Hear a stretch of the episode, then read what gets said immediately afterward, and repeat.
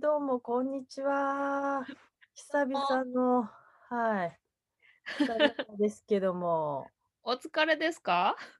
いや、なんかね、まったりモードに入ってるっていうか、すごい気持ちいい感じですね。なんかね、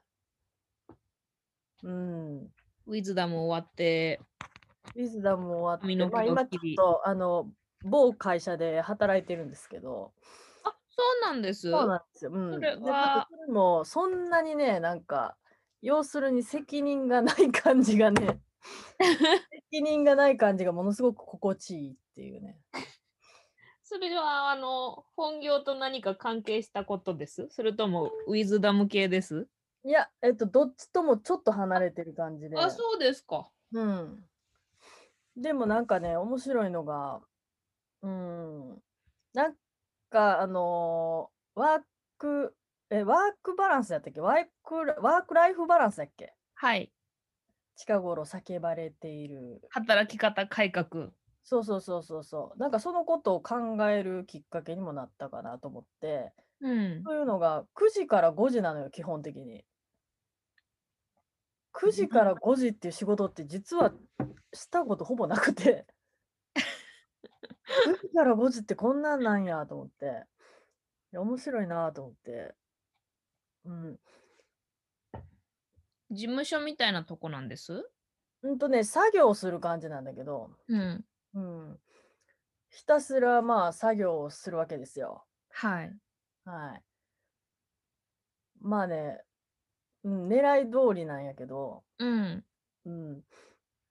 なんか黙々とやる作業の仕事をやりたいなと思ってて。えー、で、黙々とやってるんですけど、うん。なんかね、それこそまあそのウィズダムの話から絡めるんであれば、うん。なんかそれ瞑想的だなと思ったのもあって、うん。で、前向き。いや、あの、瞑想的なことうをん。したいんだけど、じっとするっていうのが、実は合ってないなって私思っうて。ん。うっていうのん。が私、血の巡りが、あの、この何年か、すごくゆるゆるスローライフをやってたんやけど、うん。気づいたのは、あの、まあ、高校の時にもすでに気づいてたんだけど、私はもう断然血の巡りを良くしないと、うん。あの、体のコンディションがベストにならないっていうのがよく分かったっていうのが、まあ、またこの、なんていうの、2回目の成人式ももう過ぎてるけど、改めて、なんかこう、中年の確認みたいな、中年的確認っていうか、 うん、自分の体の感じとか、うん。うん、やっぱりじっとしてるのって合わない、体に合わないんだなっていううのを、ん。ここ何年間で再確認したかなっていう気はしてて、その答えがすごく今年は出ましたっていう。うん。じゃあ、私、うそん。の、黙々作業は、うんう机ん。でじーっとしてるタイプじゃでなはいんなですい。かではない。うん。うん、うん、う。うんん。うん。うーん血の巡りですか。あんまり意識うしたんことなかったですね。うん、だからその座るのがう。得意なん人はうん。いいんだけど、どこかでなんか座るの苦手だなと思ってたわけよ。あうの授ん。業、高校の授業とかもなんか座ってて、面白いから先生のそのプレゼンうテーションん。が面白いから授業のことまああえてプレゼンテーションって呼ぶけど、うん。まあ、先生の動きが面白いから見て、こう楽しんでたわけや。うん。でも、まあ、ウォッチャーっていうか、う鑑賞ん。者みたいな感じで、うん。ほぼ毎日生のライブを見てる状態っていう状態だったわけ、私にとって1は高時間校ごとと。に違うライブそうそうを。そう、あ、今日誰々のライブやなみたいな。1時間目、丸丸先生のライうブみたいん。な感じでほとんど見てたから、あの、ライブを楽しんでるっていう姿勢は別に椅子に座ってても大丈夫やったみたいうやけん。ど、うん。それでもなんか休憩とか10分とか5分とかでしょあの高校とかって。うん。まあ大学もそうだったと思うんだけうど、ん。なんか今から考えても、うーん、実はそんなに良くなかったんじゃないかっていう、あのずっと座ってるって。うん。うっていん。うのを今振り返るとそれをすごく思思う感じ。うなんん。か高校の時結構悩んだんですよ、私。いろいうろ。ん。うん。でそれでちょっと過呼吸になった時があってうん。でそその時に私はまあ第1回目のその気づきじゃないけどあ私、うんずっと座ってるとかって悩んでしまうタイプやみたいなうん。ことを気づいたわけ。それは、体の方が苦しくなっちゃう。心の方が苦しくなっちゃなんかね気がねう。うん。余計なことを考えるうんだから要するに瞑想もそうだけど、あの本来は、えー、とじーっとしていて何も、まあ、一般に言われてるのは無心になるみたいなことだと思うんだけど、うん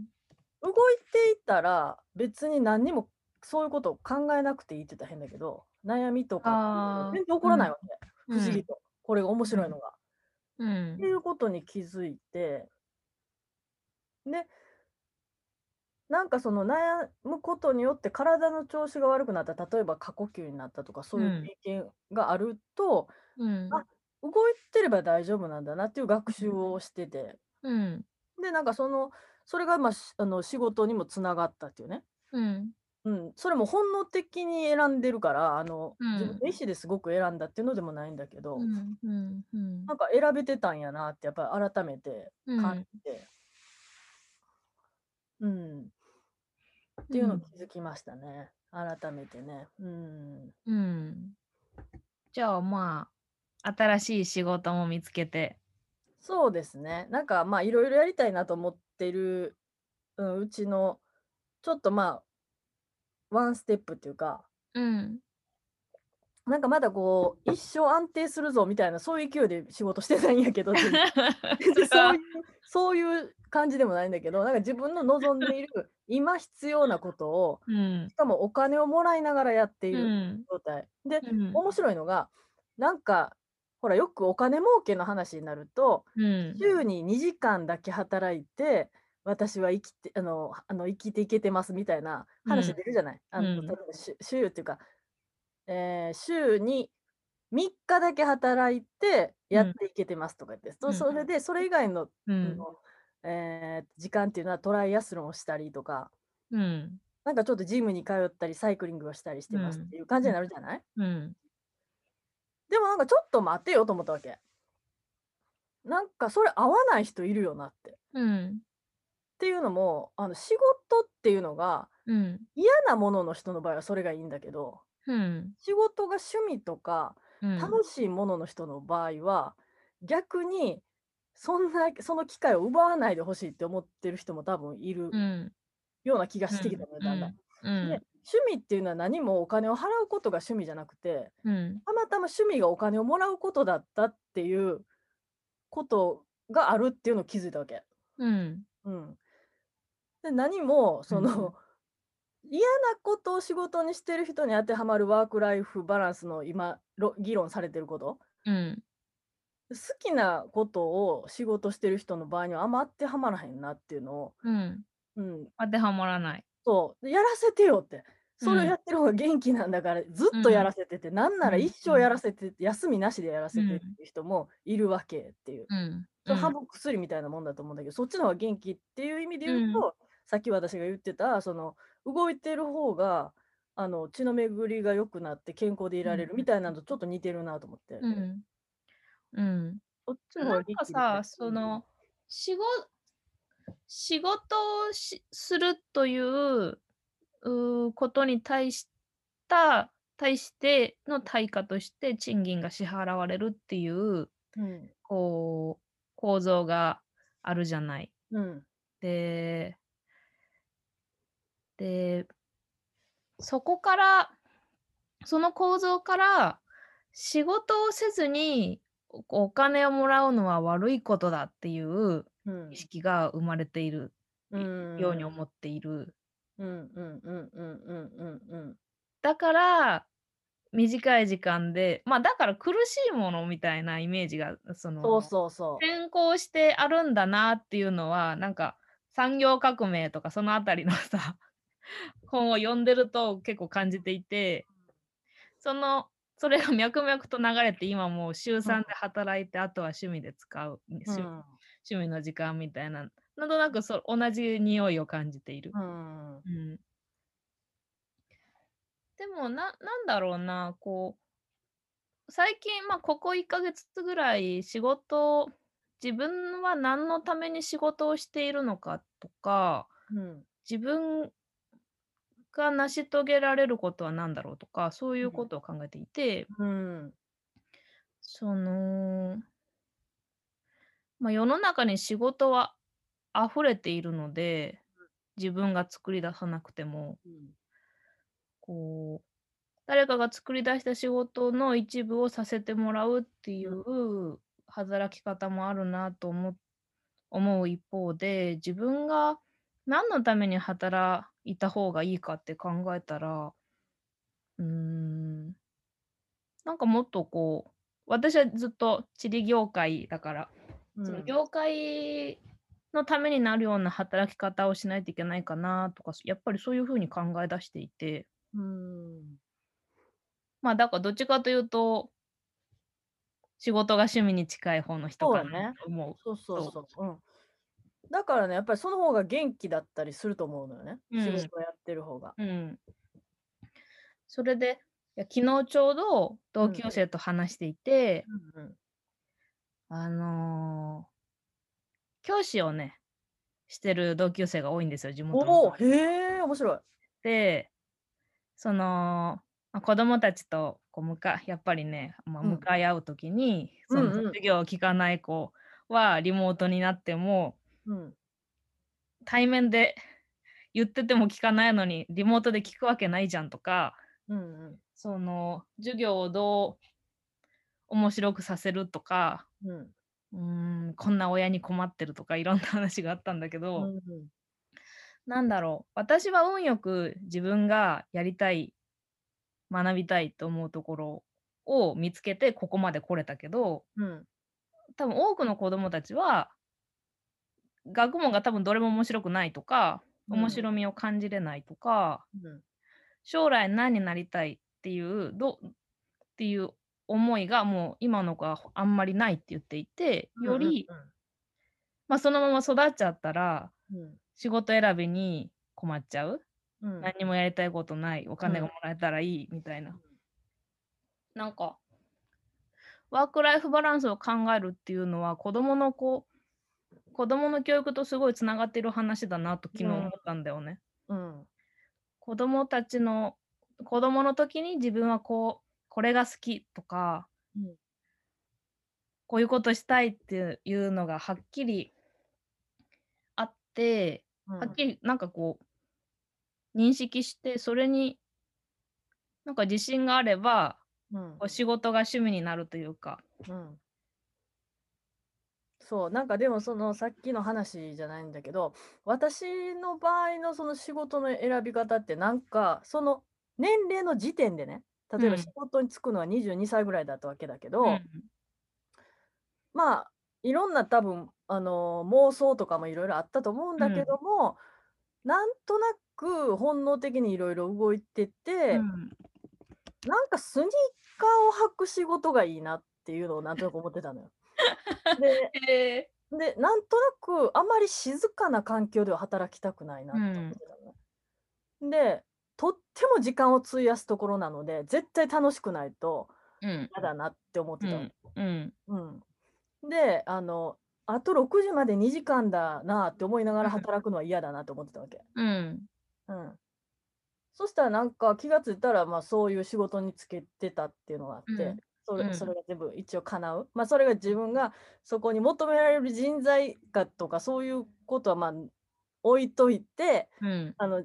あなんか自分の思ってる感じ感じの要するに自分の体とか心の調子がよくいられるうんような仕事を選べてたなっていう気はしてるという。うんうんそれが決してなんていうかな、すごく給料がいいとかっていうわけじゃうんなくて、うんうん、体の調子がいい、心と体の調子がよくって、ワクワクしていられる。うんその時間を、えっとそこに費やしてることに、なんていうかな、ちょっと楽しみとかワクワク感があるとか、うん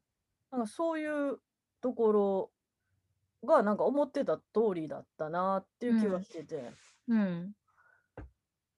なんかそのすごく賢いって言われる人っていうのは、いかにうまくあの短い時間であの、うんお金を大きなビッグマネーを稼ぐかみたいなうんことであの就職してそれうをんちゃんと叶えてる人もいるかもしれない。うんでその人らからしたらなんかえ全然違うやんって発想ってなるかもしれへんねんけど、うんまあ、その人が例えばその方が心も体も調子が良ければ、それでよくてでうん私は多う分んそうじゃないっていうのを本能的に多分、うんうん、思って多分それをえそれを目標に全くしてない。全くそれを本当に目標にした覚えが全くないのよ、本当に。 私はねなんかそういう感覚的なものだとうん。うん。職場探し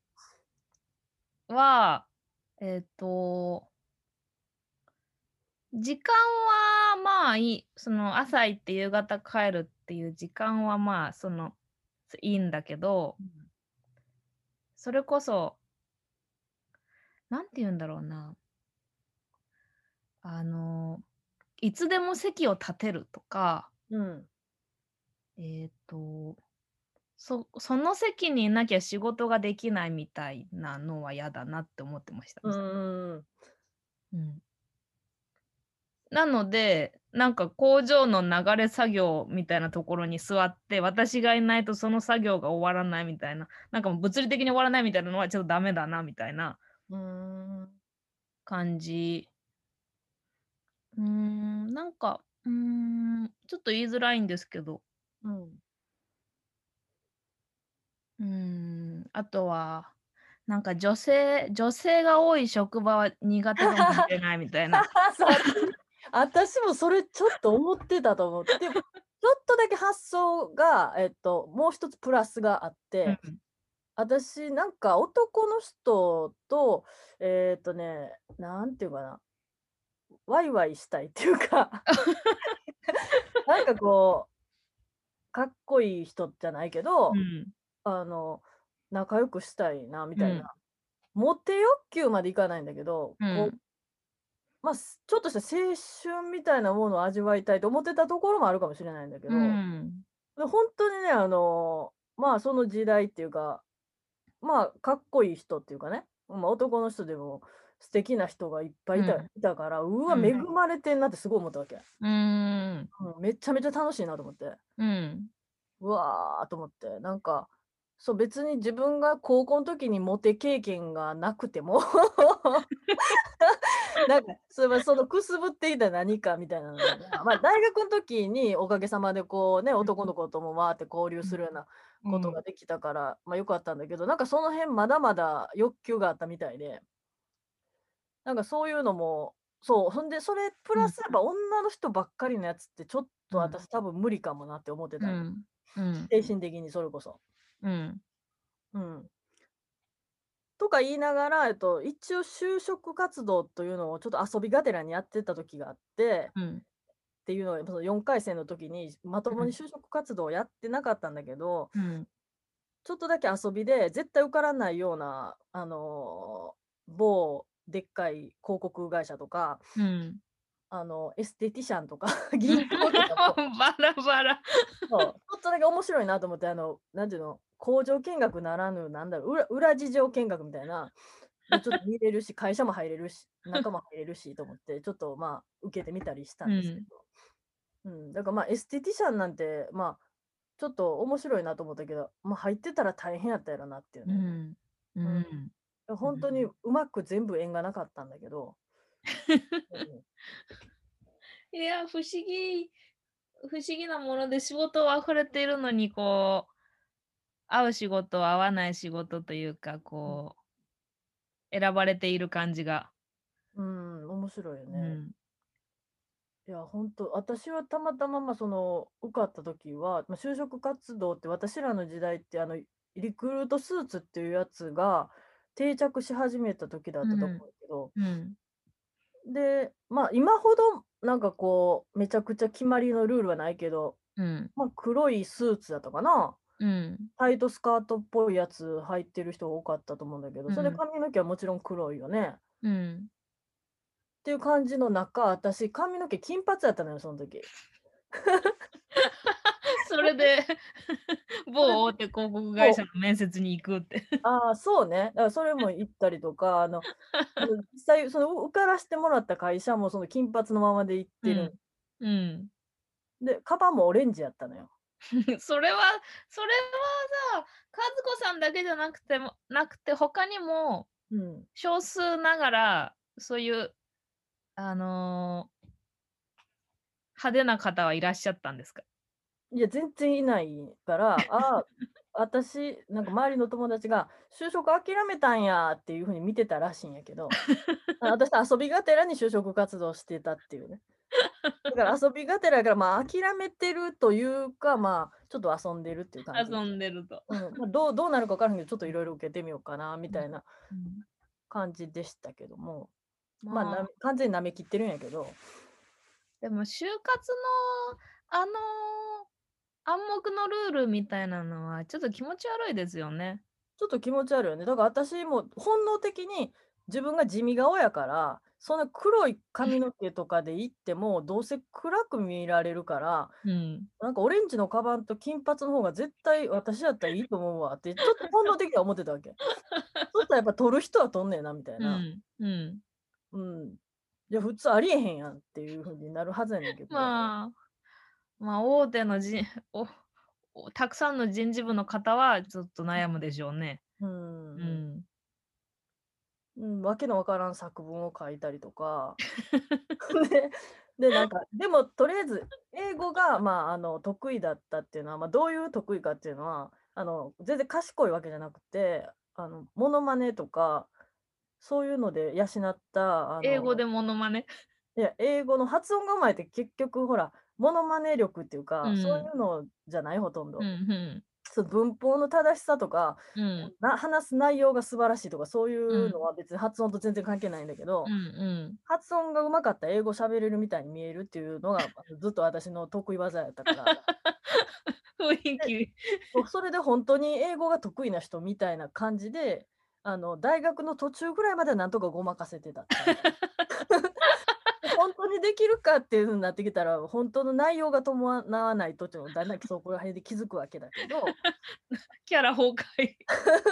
英語得意な人じゃなくなっていくけどまあそのまあ幸いその得意じゃなくてもミュージカルをやるっていうのはもうまさにそのモノマネ力が一番必要とされるところで、うんうん英語でやるわけだったんで